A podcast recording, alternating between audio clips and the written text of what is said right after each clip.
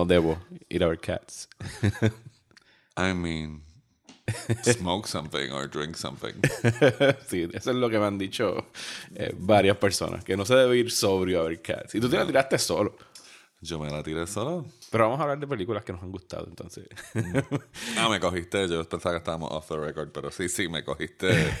Eh, no, bueno, y sabes que, que estaba, hace tiempo que no, que como que renuncié a la idea de hacer las peores películas, porque es como que cuando me, me, tengo que sentar a hacer esa lista, es como que estoy ya exhausto y no puedo la cuestión de las listas, para mí las listas no es simplemente poner el número y la película, es como que los argumentos de la persona. Y entonces cuando me ha pasado me ha pasado antes de que cuando llegó a hacer la lista de lo peor del año, mis argumentos se fueron al carajo. Porque ya no te acuerdas. porque ya, o sea, no, porque ya como que no me queda nada, estoy drenado. Este pero el punto de, Porque estábamos hablando de Cats, es que no creo que lo hubiera puesto en la peor del 2019. No es la peor película del 2019. Es un.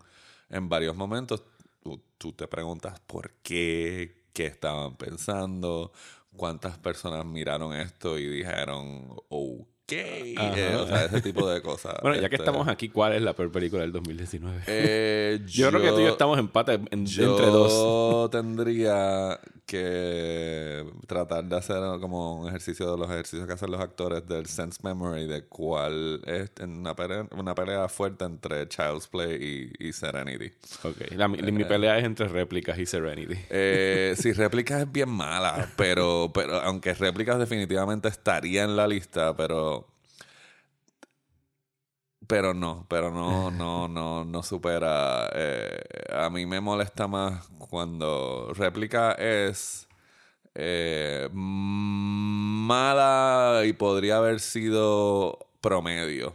Si, si como, ¿sabes? como una revisión de guion y dos o tres cosas. Podías hacerla funcionar. Y podía, podía haber pasado así como que, ok, promedio, se te va a olvidar en tres minutos, pero eh, no, o sea, por ejemplo, dentro de la filmografía de Keanu es la más mala en mucho tiempo, pero no sigue siendo tan mala como el monólogo en Johnny Mnemonic, ¿entiendes? Como sí, yo, entiendo. Es que Serenity es algo que tú no sabes ni por dónde empezar a meterle mano para arreglar eso. Es como que eso, como que, okay, vieron el libreto, o sea, como Alguien dijo sí. Toda esa gente miró ese libreto y dijo, wow, sí, esto lo tenemos que hacer. Y entonces es como que empezando por el libreto.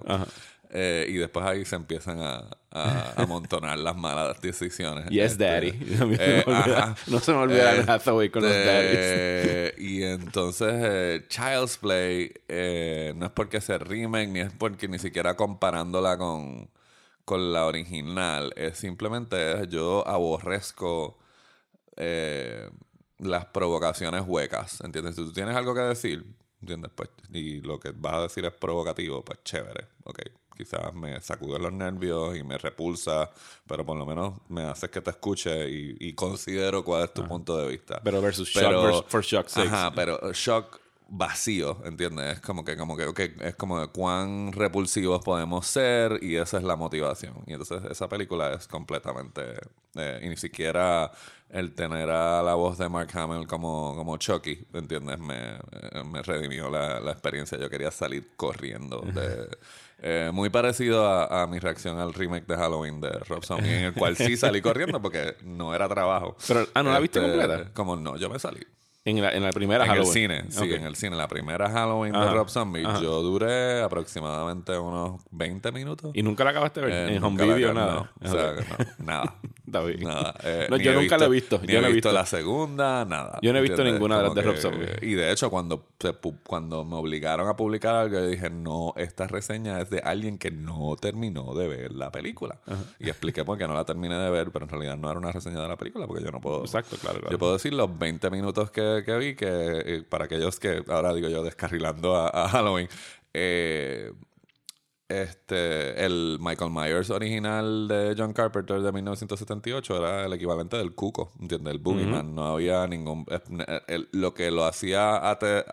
lo, que le, lo que le daba el color de terror era que no había explicación. Sí, que podía haber cualquier monstruo detrás y durante hace las últimas dos décadas hemos tenido eh, la tendencia de los guionistas de darnos explicaciones psicológicas baratas. Y la mayoría son de que personajes que no pudieron estar con su mami, este, incluyendo siendo Anakin, ¿entiendes? Eh, y entonces a mí esas explicaciones es como que ah, a Hitler le dieron cuando era chiquito y por eso es que se convirtió en un Hitler. monstruo, ¿entiendes? Como que esas explicaciones baratas, de psicología barata, eh, me sacan por el techo.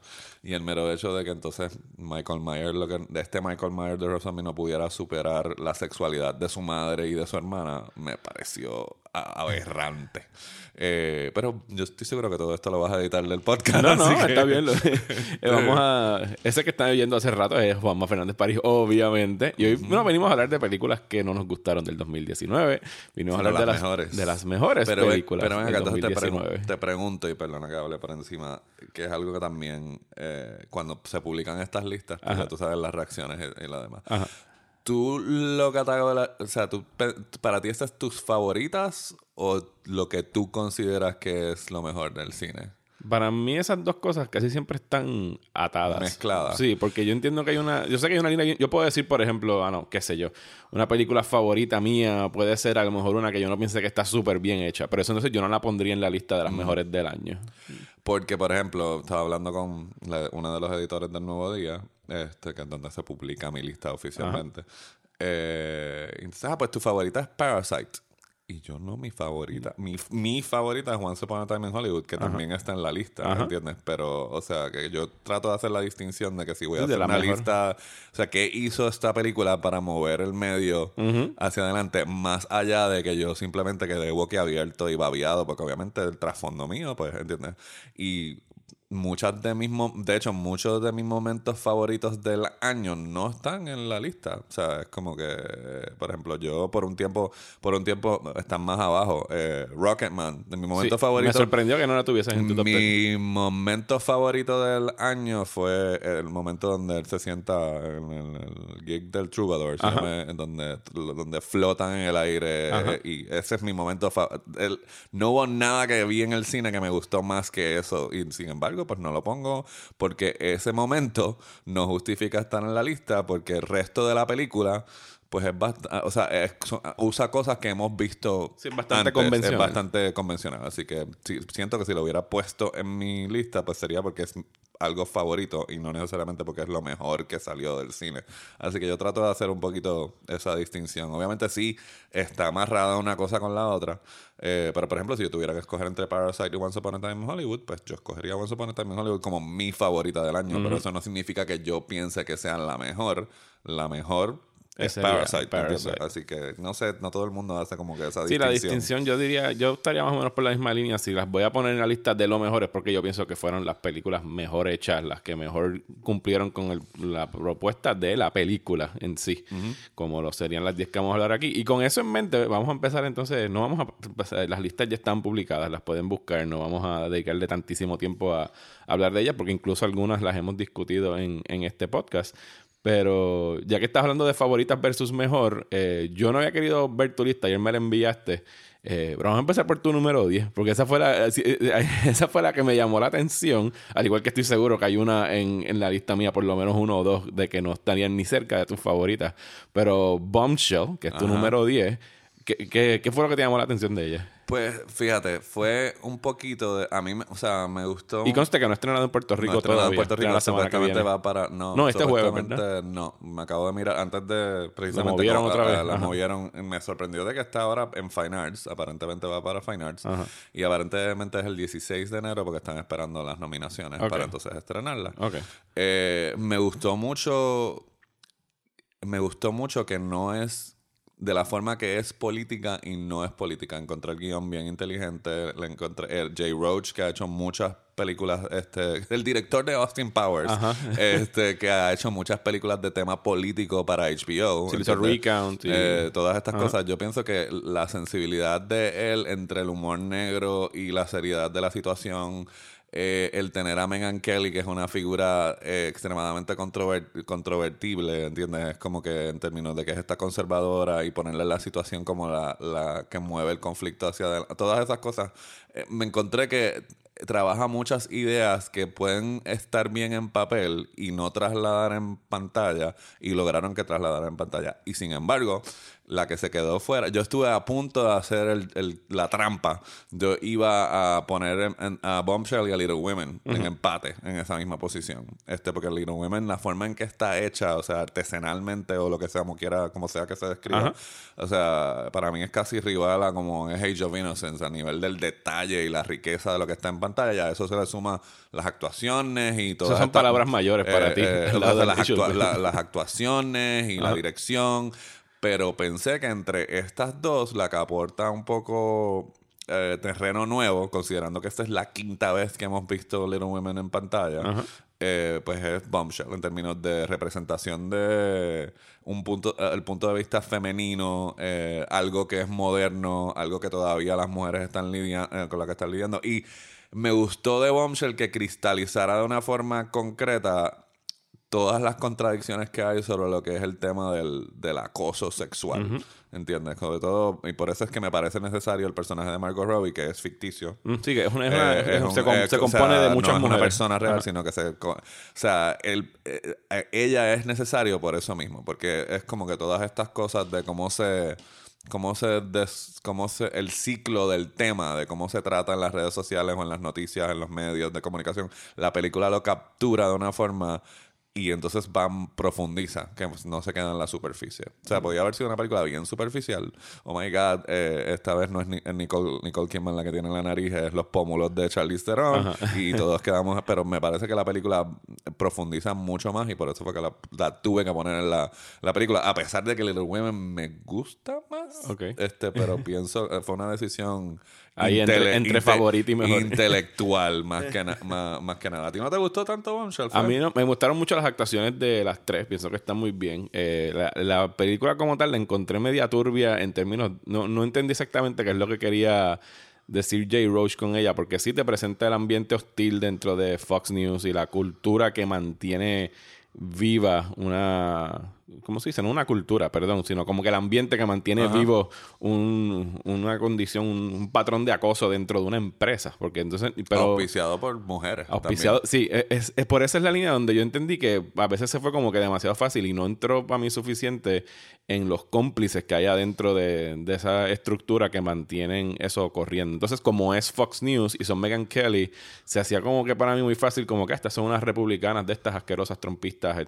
y se nota que no son trompistas, pero que lo, lo vi como que, mira, es Fox News y ellos son lo peor, lo peor. Pero entonces las mujeres en sí como tal, ellas propiciaban ese ambiente hasta cierto punto.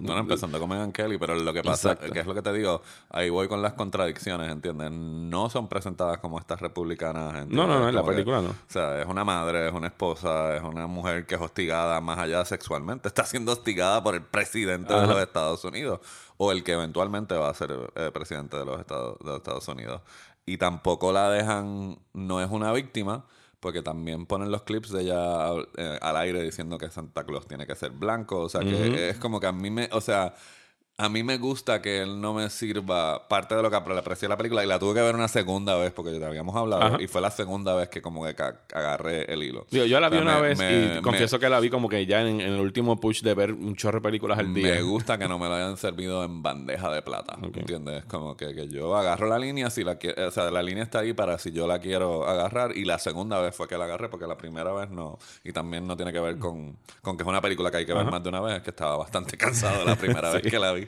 Este, pero no, hay, hay eh, eh, lo que él quiere decir está ahí, pero lo que pasa es que no está servido en bandeja de, en bandeja de plata. Así como que el mensaje de esta película es.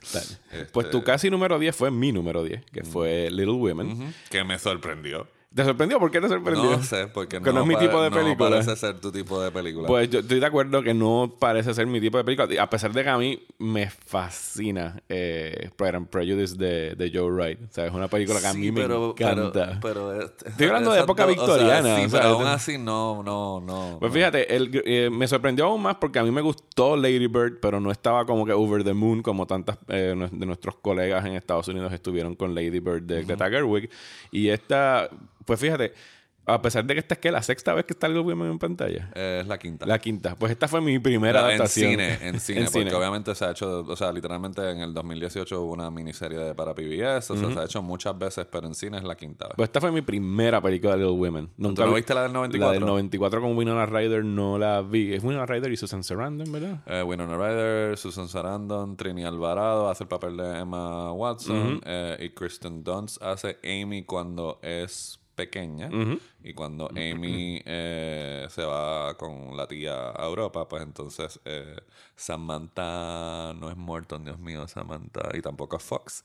Eh, se- se me olvida el nombre, pero bien, es una la, Samantha. Es la Samantha que está en la película de Super Mario Brothers y que sale en Broken Arrow. Ok, Eh, está es- bien. esa Samantha. Vamos a usar IMDb. Dale, vamos a hacer... Eh, no vamos estamos... a usar IMDb. presumiendo de los Este, Que skills. también sale con, con Christian Slater en Pump Up the Volume. Mira para allá. Este, Así que, a ver, Pump Up the Volume. Es Samantha Mathis. Samantha Mathis, ahí está. Este es la que hace de Amy de, adu- de, adul- de adulta. Pues yo no había tenido una experiencia con Little Women, así que pues no llegaba Tiene la película. con la- para arreglar eso, por favor. con la adaptación de Little Women ni con la novela incluso. Y, y me encantó mucho por lo que tú dices, por la puesta en escena que, que está bien delicada, bien cuidada. Pienso que es hasta ahora lo- el mejor trabajo de Greta Gerwig en Pero términos de dirección. Es su segunda. segunda película. O sea, sí, está, es un- está dando un un, brinco bastante. es un brinco considerable. Me encantó el elenco y me gustó lo que hizo en términos de la estructura de, de la novela, de cómo lo adapta con ese back and forth entre dos tiempos que los va entrelazando, incluso de la manera que pinta uno con unos tonos más cálidos y otros más grisáceos. Y, y los bookends que le ponen a la película, que hasta cierta forma moderna. O sea, está modernizando lo que sería un libro de los 1800 sin actualizar necesariamente dónde es No. que se está No es haciendo. que la- la- el trabajo, o sea, lo que Y sin que haya como que una imposición, como un mensaje feminista y No, sobre porque es que eso está en el texto, Ajá. siempre ha estado en el Ajá. texto. Eh, este, o sea, si te sientas a ver la versión de Catherine Hepburn, las cosas que dice Joe, que son así como que, que podría decir una mujer ahora mismo. eh, Digo, nada en contra de las feministas. este, Estoy diciendo que hay veces que no, una yo sé, pero te quiero se decir que eso viene inherente del texto, o sea, del- de- literalmente. Y lo que y hace, yo pienso que eso es lo que hace, que, que cada cierto tiempo haya que volver a adaptar la, adaptar la, la historia. Eh, a mí la razón por la cual me gustó más esta que todas las anteriores es de que las, las anteriores, que es lo que siempre pasa, se concentran en el personaje de Joe y las hermanas se convierten en estos... eh, o sea, no se les da la misma calidez y humanidad a las hermanas, que son mujeres con conflictos reales. Y mi actuación Eh, favorita eh, aquí es la de Florence Pugh como Ajá, Amy. que es Amy, porque, Ajá. y de hecho Amy siempre ha sido como que de todas las hermanas. Sí, la hermana bichita que la- la- es ajá. la, la que siempre se le ha dado el tratamiento más superfluo y de como que, y ahorita le leí en Twitter como que Amy le quitó todo a Joe. Es ese tipo de como de teleno- como si fuera una telenovela. Y eh, en esta versión es la primera vez que cuadra por qué pasa lo que pasa. Y se le da, y la humanidad del personaje de Amy está claro como el agua, este de que no es como que la hermana menor que quiere lo que, o sea, la psicología ajá. barata es como que la hermana menor va a querer todo lo que quiere, eh, todo lo La que- mayor, la ajá. mayor. Que hay parte de eso, pero obviamente es un poco más com- un poco más complejo. Sí, es Este, específicamente ese- ese monólogo que le dan a ella con Timothy Chalamet en el medio de la película, que están, ella está pintando algo y está hablando sobre acerca de todo lo que ella quiere hacer y todo lo que... O sea, es, una, es un personaje muy bien escrito y muy bien desarrollado y específicamente muy bien actuado por Florence Pugh, que ha tenido un tremendo año en, en el cine en el 2019. Este, pues sí, me sorprendió que te, que te gustara tanto, pero obviamente cuando vi la lista yo no la había visto. Después cuando me senté a ver la película dije como que, ah, ok, está bien, sí. Este, Ah, o sea, que tú viste mi eh, lista y después sí, fue que viste la eh, película. Sí. Ok. Eh, yo no me había sentado a ver Little Women todavía. O sea, yo tuve una semana de ocho aviones. este, Sí, yo me acuerdo de esa semana. después de ahí me senté a ver. Como sabía que estrenaba el 25 y no había prisa por, por este. Eh, pues no, me, no la había visto hasta que la tuve que la tuve que ver para poder reseñarla para el periódico. Eh, te pregunto, Ajá. este, cuando tú incluyes películas de Terrence Malick en tus listas, Ajá. ¿tú lo haces porque piensas que él está haciendo cosas nuevas? O, o, o sea, que háblame de Hidden Life. A Hidden Life, ¿la viste? ¿La viste? Eh, pues fíjate, esta, no, esta es la primera película de Terrence Malick que incluyo desde Tree of Life, así que estamos hablando de hace ya nueve años.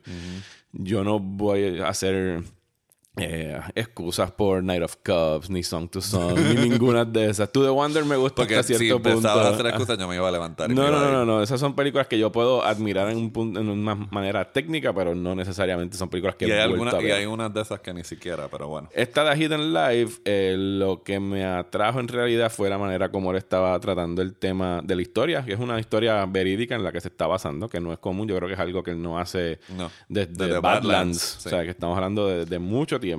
Es la película más formal y tradicionalmente narrativa para él desde, Desde hace mucho desde tiempo. New World, por lo menos, porque es lineal, ¿sabes? La trama está corriendo lineal, no hay 20 cosas pasando ni nada en el cosmos, no hay dinosaurios, no hay como que mu- mucha experimentación con tipos de, de cámaras ni nada de esas cosas que estuvo haciendo durante esta década en películas que ya se me han olvidado. Y me conmovió mucho y de verdad que el golpe emocional para mí y... Spoilers para Hidden Life, pero es una historia sobre un, un granjero de Austria que durante la Segunda Guerra Mundial se opuso a, luchar con el ejército de Hitler, a unirse a los nazis. Y es una película que sí fácilmente se le podía haber cortado media hora, no tenía que durar tres horas. 45. 45 minutos se los puede haber cortado. Sí, es un poquito extensa. Es durante. Pero. Pero es que lo es pausado como quiera. él es pausado. eh, creo que finalmente encontró una. Y, lo- y es algo que está en toda su carrera. De que estas narraciones y estos voiceovers que han estado en todas sus películas. eh, nos- no- aquí tienen como que una razón de ser. Es una relación epistolar entre su esposa y él. O sea que No, sí tienen una representar los razón puntos de, ser. vista del personaje, o sea que hay más de una razón por la cual usarlo. Pero al final de la película, cuando te ponen ese postscript en pantalla, que te ponen esta cita que es de una autora cuyo nombre ahora no recuerdo, que es el tilo de que dice A Hidden Life, que en resumen estoy parafraseando y estoy dañando por completo la cita, la puse en la reseña, pero era como que a veces los actores, los, los mayores actos de valentía no pasan inadvertidos por nosotros y no se notan, y esas son las No poquitas todos cosas. los héroes tienen capa. Exacto. y, y- y son esas poquitas cosas que suceden todos los días los que nos mantienen, los que mantienen al mundo siendo bueno, hasta, Mm. hasta cierta medida, sobre todo en momentos cuando parece que el mundo está bastante jodido. Así que Mm. me gustó mucho la manera como trabajó ese tema, cómo lo introdujo en la película y cómo lo trabajó a través de estas dos, eh, para mí, maravillosas actuaciones, que al ser una película de pues todas tienen que ser bien eh, físicas y todo, tiene, todo está en el rostro, no necesariamente en las palabras. Y pienso que es su mejor película desde Tree of Life y una que puedo, o sea, de verdad decir, esto de verdad es una gran película de Terrence Malick versus las últimas tres que, pues, no, como dije, no voy a defenderlas aquí en el podcast. Ver, ¿Alguna que, que también de la mía que te llamó la atención o no? Eh, el resto de tu lista me gustaron todas. Me sorprendió que pusieras Two Popes, que es una película que me gustó, pero háblame de Two Popes. Pues a mí Two Pops me gustó porque, porque aunque en esencia es una, una serie de conversaciones. eh, pero eso es me- bien difícil hacerlo cinematográfico. Pues en el eso, cine. Ujú. ahí es, o sea, no es necesariamente, a mí obviamente, vamos, aquí esta es la mezcla de los favoritos, a mí me conmovió mucho ciertas cosas porque yo soy un católico caído. Ah, yo, ah, eh, no, all? ah, este, no todos, pero, o sea, no vamos a asumir que todos los que están escuchando el podcast, pero hay muchos de nosotros. Eh, eh, y, que, y que este, la película trabaja específicamente ese conflicto ese entre... conflicto, o sea, que a mí me tocó la fibra bien de cerca y sobre todo porque yo no podía, yo no soportaba a- a- al a Ratzinger. no, al anterior, a, a Juan Pablo II. O sea, yo lo aborrecía y era como... Eh, a rayos. sí, es Hay que hacer otro podcast Sí, eso. eh, para mí era bien fuerte. Eh, eh, así que yo, yo jamás pensé, precisamente que el Papa Francisco es cuando yo empiezo como que de nuevo a apreciar un poco o a volver a reiterar la importante que es esa figura para, para la conversación de ciertos temas a nivel mundial. Eh, la influencia que se, o sea, la- la- el poder que tiene esa, esa, esa, voz. persona, esa voz.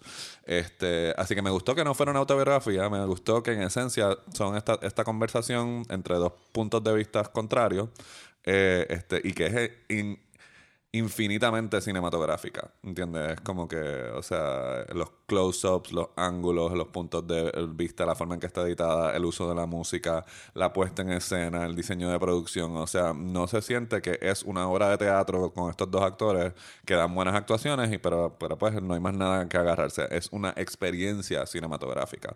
Así que por todo eso es que la puse, y no está tan alta porque de nuevo no enti- no entiendo que es como que rompe terreno nuevo, pero dentro del reto que tenía, que era, de nuevo, estas conversaciones entre estos dos personajes, de nuevo, la versión fácil es pones una cámara white, haces dos o tres close-ups, eh, Anthony Hopkins es un caballo, el otro también está impresionantemente bien y ya tienes Sí, una película... De eh, tienes una película que impresiona, pero no es necesariamente una película que, que tiene que ser celebrada como algo nuevo. O sea, el hecho de que no se haya quedado ahí y que él constantemente esté retando y eh, que esté eh, al tanto de que es una experiencia sensorial más allá que simplemente sentarnos a- a- al altar de estos dos actores es la razón por la cual está en la lista en realidad.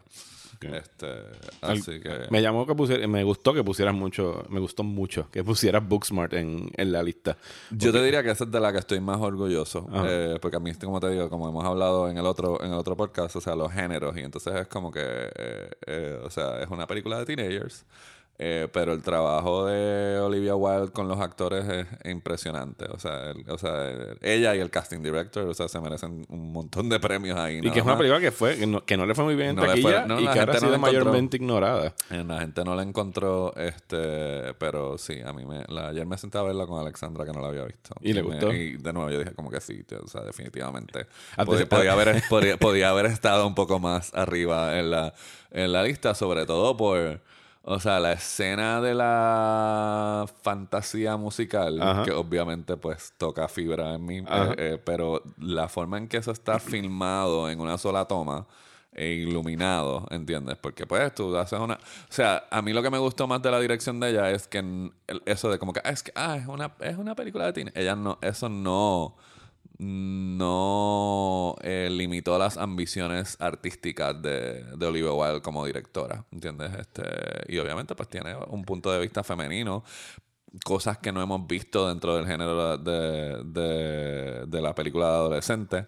Eh, y cosas que sí hemos visto mil veces, pero con, con, con virajes, twist. con Ujú. virajes modernos también. Así que este, todo por todas esas razones. Si no la han visto, está en Hulu.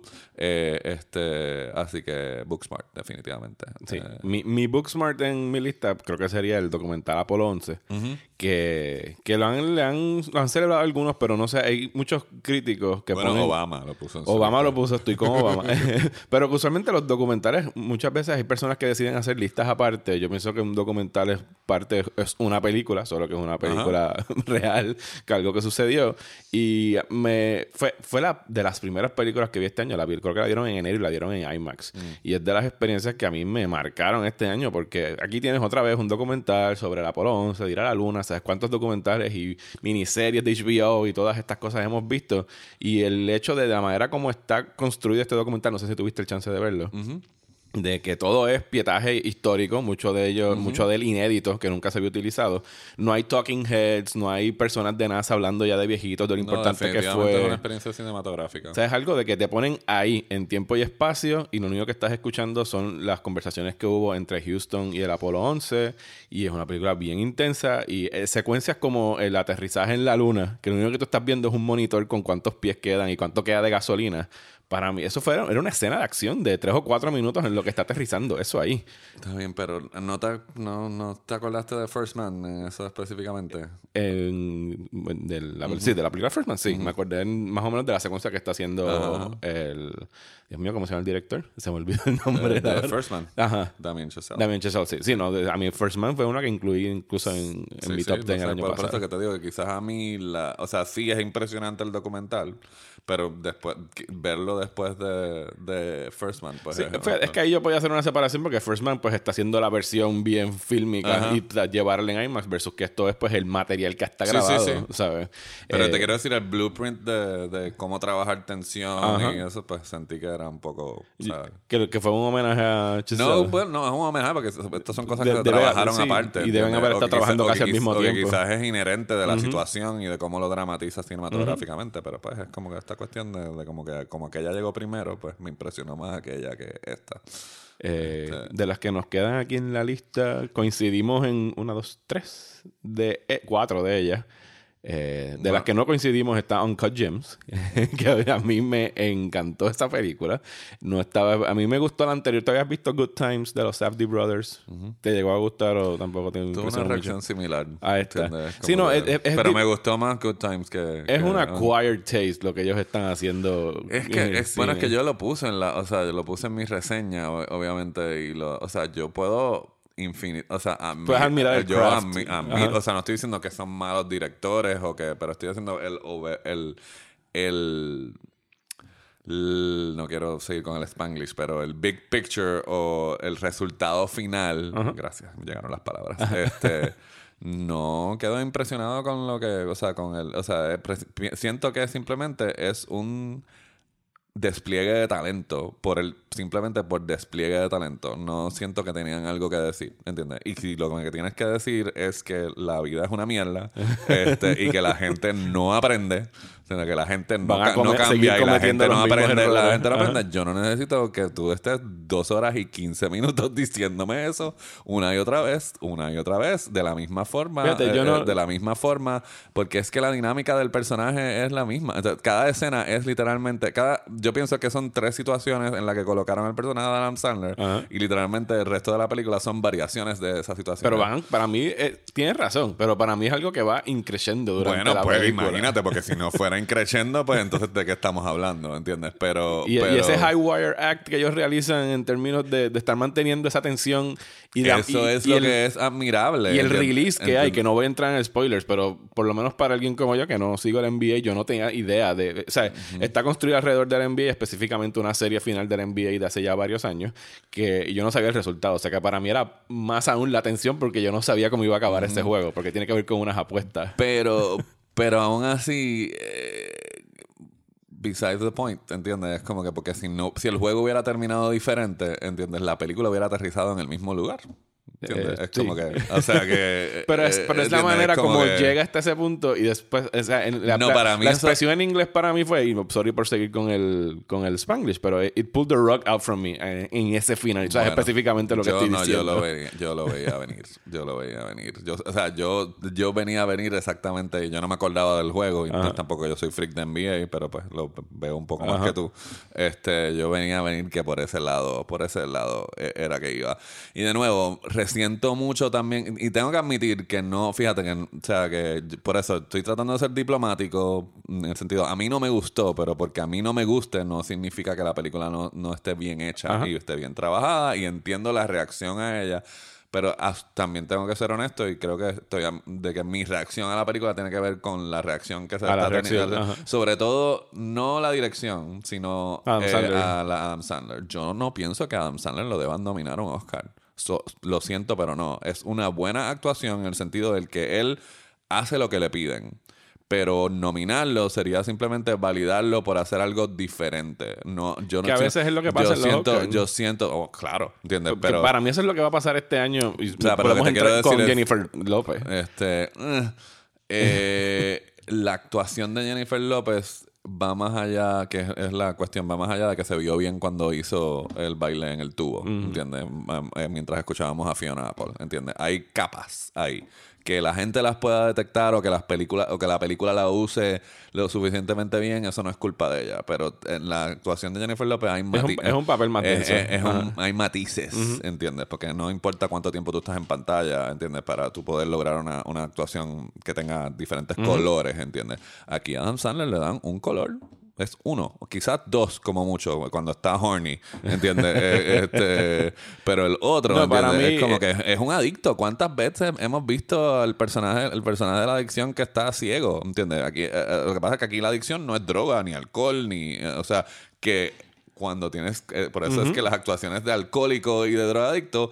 Pues eso, aquí no, aquí es una cosa over and over and over y, y resiento el, la mejor actuación de la carrera No, de Adam no. Sandler cuando entonces, ¿qué carajo estamos hablando de Punch Drunk Love? Y My Ghetto Story para mí ¿Entiendes? estuvo incluso mejor. También. Ajá, y sí. hasta Spanglish, eh, la película, Ajá. no lo que hemos estado haciendo durante todo el podcast. O sea, es como que hasta esa actuación en, en- en Spanglish es mm, tiene más capas dramáticas que Uncut Gems. Pero Sí, pues, sí, en eso estoy de acuerdo. pero lo que pasa es que yo siento también es que el tipo es tan específico O sea, el personaje es tan específico y él lo realiza de la forma específica que es chocante. Yo pienso que la, que la reacción al personaje es que muchas de las personas conocen una persona como esta y entonces el verlo así en carne y hueso es como que, oh my god, qué transformación más cabrona, pero no es una transformación tan cabrona. Sí, de hecho, él estuvo bien Él reacio hace- a hacer ese papel por mucho tiempo. Él, él hace exactamente lo que el guion le pide y mi argumento es de que no es que sea una mala actuación, él está muy bien, pero... Es un one sí, note. O sea, Ajá. ajá, ¿entiendes? Es como que tú,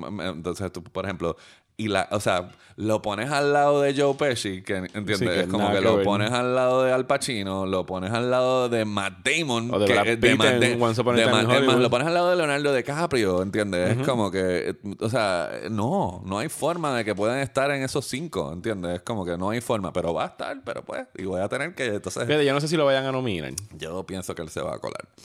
Eh, o no se va a colar, yo pienso Porque, que... porque yo, Best Actor está bien, yo pero bien pienso apretado que, este año. que ahora la película le fue bien en, el, en la taquilla, ¿entiendes? Porque ya están escribiendo la narrativa, "Ah, la película más taquillera de A24. A24, ¿entiendes? Así que yo pienso que el que le haya ido bien, pues va a, a traer más curiosidad de los de los de la academia. Este, Sí, porque yo estoy viendo en esa categoría de mejor actor, yo estoy viendo a Banderas, a Driver, a Phoenix, posiblemente a, Bale. Jonathan Price, a Bale, yo no DiCaprio, o De Niro posiblemente. o sea, Dica- sí, DiCaprio, yo creo que DiCaprio se va a quedar fuera y va a yo ser pienso un que crimen. Adam Sandler no va, yo pienso que Adam Sandler no va a entrar No, ahí. yo pienso que el que se va a quedar fuera es DiCaprio, ¿entiendes? Yo pienso que se va a quedar fuera de DiCaprio y eso es un verdadero crimen si él se queda fuera, porque es una de las mejores, eh, yo me atrevo a decir que es mejor que la por la que se ganó el Oscar. Ah, no, sí. De The hecho, Revenant, ¿entiendes? Es The Revenant para mí, ahí podemos coincidir a lo mejor en algo como Uncut James, que es bien one note esa película, su actuación. Correcto, Ajá. pero a diferencia de... Le exige a más a- físicamente. Físicamente, lo cual no es fácil. ¿entiendes? Es como que independientemente de que el jodioso no haya sido de verdad o Pero sí, él comió ¿entiendes? Bison que- crudo, Juanma. sí, Dele un está Oscar. bien. Está bien. Yo, yo, yo, o sea, esto es igual que Scent of a Woman para Al Pacino, ¿entiendes? Scent of a Woman fue el que finalmente le ganó al Oscar a Al Pacino. Breguen con eso, ¿entiendes? O sea, que Revenant fue el que se lo ganó a, a DiCaprio. Yo pienso... Yo estoy protestando, o sea, por, de- de- por The Aviator, él se debía haber ganado el Oscar. Y aún así, yo pienso que Wolf of Wall Street es su mejor actuación todavía. Pienso que es su mejor actuación ah, hasta. Sí, para ah, mí es y la de Django debe, haber, debe haber sido hasta- ganador de hasta- supporting. sí, también, pero ni siquiera estuvo nominado. estuvo nominado, no. Así que, pues, ¿de qué estamos hablando? Así que yo, yo anticipo de que se va a quedar fuera de Caprio por Once Upon a Time in Hollywood y uh, Sandler va a estar ahí. Eh, porque también acuérdate que es el, oh my god, Adam Sandler nominado a la academia le encanta esa mierda, ¿entiendes? Es como que Adam Sandler después de Jack and Jill y después de todas las películas Sí, que ha hecho por comeback, Netflix, ¿entiendes? comeback, pero- Oscar ajá. nominee Adam Sandler, ¿entiendes? Así que yo pienso que eh, que ahora digo yo, te- ¿consideraste dentro, está en, tu, en tus primeras 15 Jojo Rabbit está o no? No. Porque a ti no te gustó. A mí no me a mí me gustó Jojo más Rabbit. que de lo que a ti te gustó Jojo Rabbit. A mí me, a mí me gustó Yo mucho. la encontré bien hueca y bien banal y bien como que no sabía exactamente qué es lo que quería decir. Y lo digo con, con pena porque a mí me gusta mucho el humor de Taika Waititi.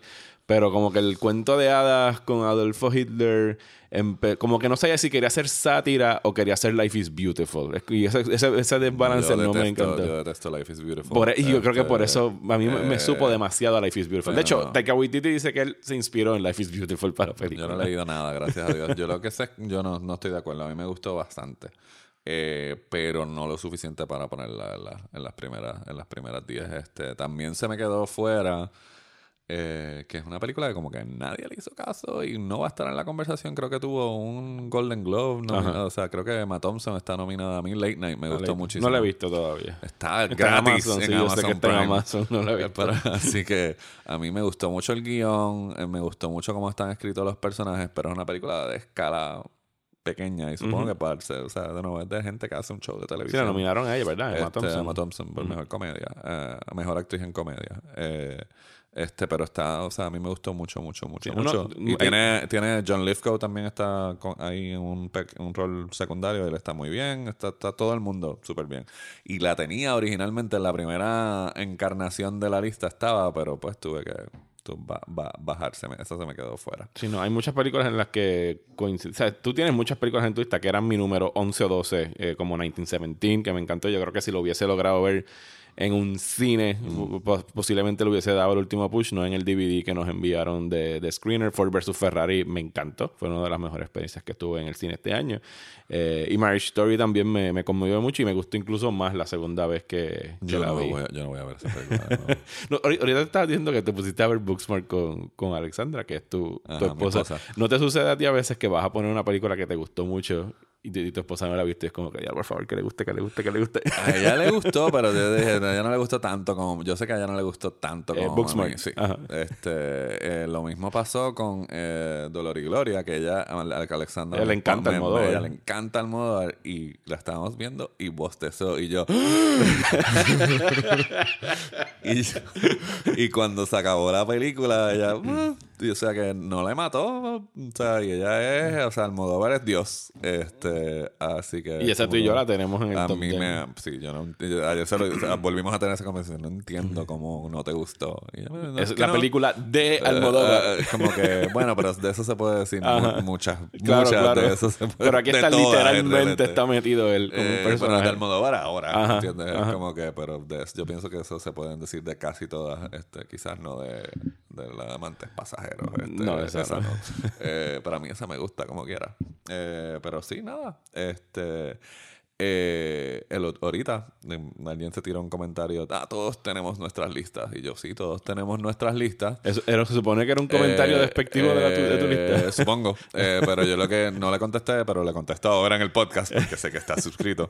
Eh, no, mentira. O sea, sí, todos tenemos nuestras listas, pero, pero la- para mí lo importante es el argumento. No hay nada que a mí me saque más por el techo. Es cuando alguien dice. Se te quedó tal le- no, le- le- cuando alguien habla de una película, "Ay, le doy un 7. Es como que, ¿quién? ¿Qué? ¿Cómo? ¿Qué? ¿Qué es un como siete? que, ¿Qué o significa sea, un por- O sea, ¿cuál es la. O sea, ¿por qué? O Por eso sea, yo no doy números cuando no, me los tam- piden. por eso te digo que es como que un poco. Eh, que entonces ahí uno queda como pedante, porque es como que, ah, si no estás de acuerdo conmigo, pues eres un bruto. Y eso no es lo que yo estoy diciendo. La, com- Dime no, por da- qué es un ajá, siete. Es Ajá. sobre esto. O sea, muchas veces yo no he estado de acuerdo con Mario, no estamos de acuerdo en, en- en cosas, pero lo interesante es tener la conversación. Escuchar los De por argumentos. qué tú, porque ver el punto de vista de otra persona eh, y respetarlo, ¿entiendes? Porque eh, al escucharlo lo estás respetando. O sea, no hablarle por encima, llevarle la contraria y sacar la- los cuchillos. Que es algo que nos podría ayudar a todos en, En- todos los departamentos no de la vida. en top tens de Este, cine. eh, pero cuando se le da una puntuación como si fuera un segmento de mis universos, ¿entiendes? Es Ajá. como que, ah, eh, ah, ok, vamos a ver en traje de baño o- 8.5 y levantas el... O sea, es como que no, no sé. Es como que... No estoy de acuerdo. Me deja mucho saber de lo que... Que no, es de, de- que es el síntoma de lo que estamos de- del maldito promedio en Rotten Tomatoes, ¿entiendes? Es como que eh, no importa cuál es promedio, es porque, Lee por, porque esas Ajá. personas dijeron que eran buenas o porque esas personas dijeron que eran, dijeron que eran malas. Este, Sí, al igual que yo no estoy de acuerdo con la, la medición que ellos hacen de, por ejemplo, y no vamos a hablar de esto ahora, pero un, un 50 y pico por ciento para Star Wars, para mí no es un mal rating, es una opinión dividida. A la mitad de las personas les gustó, no sé por qué eso tiene que ser calificado como un rotten inmediatamente. O sea, no es, no No, es un examen donde tú sacas F si por- sacas debajo de pasa es- 60. lo que pasa Ajá. es que esa es la escala, es como que es de 100 a 0. O sea, para y- mí algo y- rotten es en los 30 y en los 20s. Lo que pasa es que ellos miden como si fuera, Como un, cats. como si fuera un examen. como si fuera un examen. Este, y entonces, pues, es totalmente. Y entonces también es como que. Y considerando que nosotros somos parte de- de- del grupo, o sea, en Rotten Tomatoes dejan entrar a cualquiera.